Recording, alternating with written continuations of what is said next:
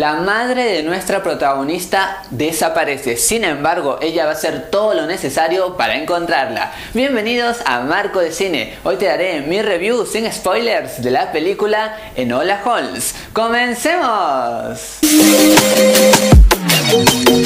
Lo que más gusta sin ninguna duda de esta película es el gran personaje que es nuestra protagonista, porque saben cómo darle toda la energía necesaria para que uno pueda empatizar. Hay una conexión inmediata con ella, no solamente por los momentos por ahí algo cómicos, también por esta seriedad y energía que tiene el personaje, así es que eso me agradó. Y eso también se debe al gran trabajo de la actuación porque nuestra protagonista sabe cómo darnos lo mejor de ella más allá de que todos los actores se lucieron, tengo que decir que había una gran diferencia porque los demás se notaban un poco atrás. Sin ninguna duda, lo mejor de la película es las mejores escenas, así sea de las tramas, por ejemplo, de las pistas, por ahí de resolver este caso y de la importancia hacia dónde tenía que terminar todo. Lo mejor es cada vez que sale Nola, porque ella es lo máximo en la historia. Lo que por ahí me hubiera gustado es que en cuanto a la investigación sea un poco más con pruebas reales, más contundentes, más que nada porque se trataba de un conocido investigador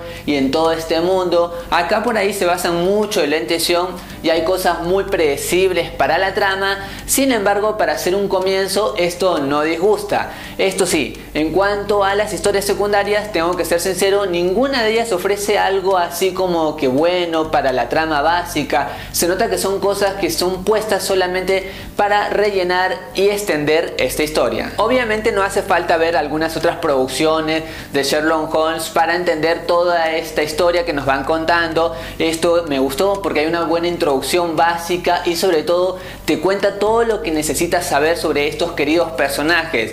Esto me pareció afortunado porque de cierta manera es un reinicio a una nueva franquicia que espero con ansiedad que esto pueda tener éxito porque para hacer como que un primer caso a resolver tiene mucha energía. Por ahí más adelante podría verse algo más de profesionalismo en todo esto.